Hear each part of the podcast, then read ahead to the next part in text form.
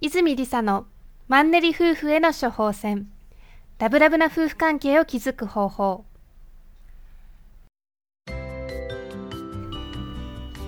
この番組は居場所があるから羽ばたけるをすべての家庭に実現することが夢の泉夫婦が結婚15年目出会って21年目にもかかわらず新婚みたいにラブラブだねと言われる秘訣を自らの経験をもとに独自の視点から語ったりリスナーの皆様からの質問に直接お答えする番組です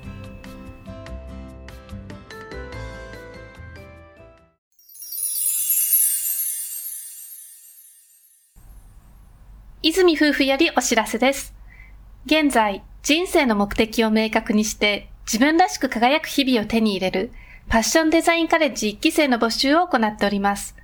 4月20日の東京を皮切りに、ゴールデンウィークは群馬、新潟、名古屋、京都でも体験セミナー説明会を開催いたします。お申し込み手続きは、泉夫婦オフィシャルサイトにあるパッションデザインカレッジより行ってください。泉夫婦オフィシャルサイトは、泉 -lisa.com izumi-risa.com で検索してください。全国で皆様にお会いできるのを楽しみにしています。こんにちは、泉りさです。こんにちは、泉正人です。今日の質問ですが、甘え上手な女性ってわがままで嫌なイメージがあるんですが、正人さんとりささんはどう思われますか？という質問です。ああ、これ、わかりますね。私も昔そんなイメージ持ってました。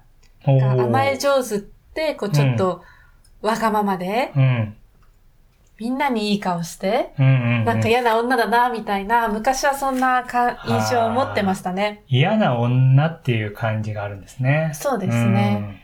でそれって多分、甘えると、こびるの違いを理解していないんじゃないかなと思うんですね。うん、うんうんで甘えるとこびるはどう違うかっていうと、はい。こびるっていうのは自分目線なんですよ。うん。こう自分、こういう風にすることによって自分に何らかのメリットがあるからやっているっていう状態がこびるですよね。うんうん。で、甘えるっていうのは、実はこびるとは全く逆の概念で、うん。相手目線なんですね。ほう。相手目線。自分のために甘えているんではなくて、甘えることによって男性の自己肯定感を高めるために甘えている。例えば、電球が切れたと。うんうん、電球取り替えてってお願いして、男性にやってもらって、うん、ありがとう、助かったって、うん、お礼を言うことで男性の自己肯定感って高まりますよね。そうですね。まあ女性はね、電球変えられる、変えられちゃう人もいっぱいいると思うんですけども、まあそこをあえてね、男性にお願いする、できることを男性にお願いするっていうところまあ、ポイントですよね。そうですね。男性に笑顔でありがとうって言えるチャンスを作っているので、甘えるってそこで終わることではなくって、何かやってもらって、男性は、まあ自分のおかげで女性が笑顔になった。うんうん、喜んでもらえた。まあ、つまりありがとうっていうところまでの一連のステージを含めて甘えるだと思いますが、まさとさんいかがでしょうか？そうですね。男性にとってみたら、そんな簡単なことで女性が喜んでくれたら、すごく嬉しいですね。無理に難題を言われて、えー、男性が解決できないよりは、簡単なことをどんどんクリアしていって、女性が喜んでくれた方が断然嬉しいです。だとしたら女性としては自分が自分の喜びになることをどんどん伝えていけばいいんですよね。うんうん、例えば、今日何々食べたいでもいいと思うし、うん、なんか欲しいものがあったら、これ買ってとかそんなんでもいいんですか？いいです、いいです。もう簡単に男性ができることであれば、もうなおさらいいですね。あとは力仕事っていうところは、やっぱり男性がすごく女性に比べてできる、まあところなので、えー、男性にとっては女性に対して、えー、このその力仕事、例えば、物を運ぶとか、そうですね。前なんか私たちの、私たちの知り合いで、えー、冬に灯油を、灯油管を運ぶっていうのがありましたよね。あの、灯油が切れて、で、えー、灯油を補充しなきゃいけないっていうところで、えー、その女性の方は3巻一人で運んでいたと。3往復してね。3往復して。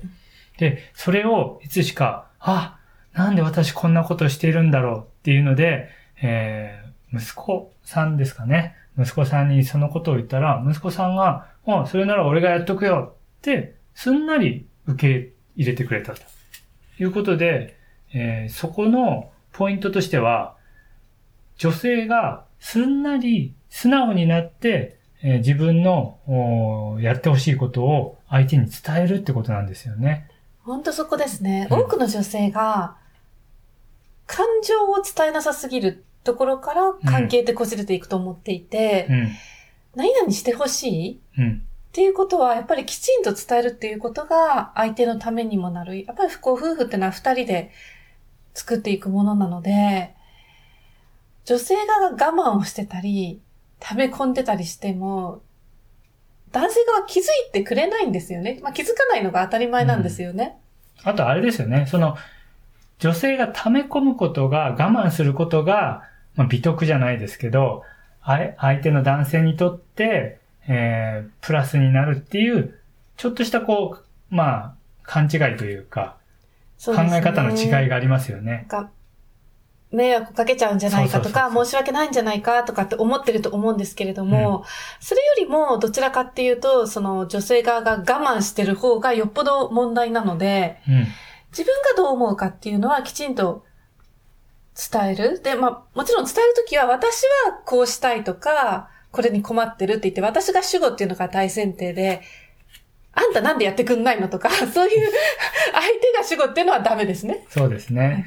男性側からしたら、例えばさっきのね、えー灯油缶の話、重い荷物を持つっていう話になると、ただ単にこの荷物、あなたが運んでではなくて、私じゃこの荷物、うん運ぶの大変、重くて大変だから運んでもらえるっていう、女性側の状況と思いを伝えてくれると、男性側はそれなら簡単にややってあげるよって言って、えーやれちゃうんですよね。ただ単に命令口調でや、やっといてって言うだけだと、ちょっとなんかこう、ね、あのー感情、温かさがないというか、うん。なので女性を助けたっていう感覚があるとすごく男性としては動きやすいですね。なので本当に助かった、ありがとうって伝えていくって、もう本当その繰り返しでしかないと思うのうで、ん。大きいことではなくて、なるべくちっちゃいこと、うん。とにかく自分の感情っていうのを毎日伝えていくっていうことをやっていく。うんうん。もうそれ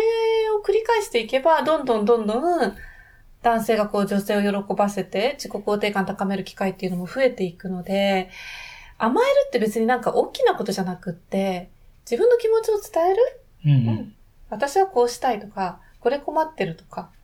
そうですね。例えば、女性の方が出かけていて、最寄り駅に着いた時に、迎えに来てほしいとか、いうことを言える女性と言えない女性いますよね。そういった時って、まあ、女性って、どんな心境なんですかね？言えない女性っていうのはね。言えない方は多分、なんかもう家に帰って疲れて寝てるかもしれないし、こっちがね、勝手に遅くなっちゃったのに、呼び出すなんて申し訳ないなっていう方が多いんじゃないですかパートナーのね。男性の方が疲れているからとかね。はい。うんうんうんうん。その申し訳なさが依頼を拒んでるんだね。申し訳ないっていうのと、うん。それでお願いするなんてなんか嫌な女じゃないみたいな。うん、なるほどね。でも、実際は、迎えに来てほしいんだよね。そうです。迎えに来てほしい理由っていうのは、なんか人それぞれあるわけだよね、きっとね。まあやっぱり夜、ね、夜道が怖いとかなんかあるでしょうね。そう。そういった、その、お女性が男性パートナーに対して、まあなんか心配事として思ってることよりも、自分が不安に思っていることを男性に伝えると男性って動くんですよね。うーん。うん。じゃあいきなり迎えに来てっていうんじゃなくて、ちょっと夜道怖いから迎えに来てくれなっていう感じですかね。そうすると、女性側が抱えている不安っていうのを男性が認識するんですね。それで認識したら、じゃあその女性を、パートナーを助けてあげようっていう感じになるんです。不安を解消してあげよう。で、解消してあげたら、ありがとうって言われた時に、あ、やってよかったなっていう実感が伴うんですね。そうですよね。自分にしかできないことですもんね。ん女性もパートナーにしか頼めないことで、うんやってもらって、感謝の気持ちを伝えるっていう、うんなんかそんな日々の積み重ねですよね。そう。それが、やっぱりあの、単純に迎えに来てっていう一言だけだと、男性としてはもしかしたら、あ、めんどくさいなって思っちゃう時もあるし、えー口に出して言っちゃう時もあって、そこで喧嘩になっちゃう時もあるかもしれないんですけど、でも、ちゃんと、あの、夜道歩くのすごく怖いんだっていうのを伝えて、えー迎えに来てほしいなっていうのを伝えとけば、女性側の気持ちが男性側に伝わっているので、それだったら迎えに行くよっていう男性側の行動するエネルギーになるってことですね。うん。結局甘え上手でいるってことは男性の行動するエネルギーが出てきて、こう男性を褒めるチャンスが増えてくるっていうことなので、うん。甘え上手な女性っていうのは嫌な女性では決してなくって、うん。甘え上手でいることによって、男性が嬉しくなる機会がどんどん増えていく。うん。う、うんん。そんな風に考えると、自分のためではなくて、相手のために甘えるって考えると、うんね、もっと気軽に甘えられるようになるんじゃないかなと。そう。もっと素直に、あの、感情を出していいと思いますね。うん。もうパートナーですからね。うん。あの、そこら辺の人に感情を出してるわけじゃないので。そうですね。まあ、そこら辺の人はちょっと置いといて、パートナーだからこそ頼めるしお願いできるっていうようなことがあるかなと思うので、まあそこを、とにかく口に出していく、どこが不不安で何をしてほしいのかっていうことを言葉で伝えていくっていうことができれば、うんどんどんどんどん二人の関係っていうのは良くなっていくんじゃないかなと思います。はい。はい。本日は質問ありがとうございました。ありがとうございました。また次週お会いしましょう。泉理沙のマンネリ夫婦への処方箋、ラブラブな夫婦関係を築く方法では、質問を随時募集しております。泉夫婦オフィシャルサイトの右下にある、ポッドキャスト特設サイトからお送りください。泉夫婦オフィシャルサイトは、泉 -lisa.com、izumi-risa.com で検索してください。また、泉夫婦オフィシャルサイトでは、心から信頼し合えるパートナーシップを手に入れる最初のステップである、自分とのパートナーシップを築く方法をメルマガで配信しております。今なら特典もついてきますので、ぜひご登録ください。それでは、次回も楽しみにお待ちください。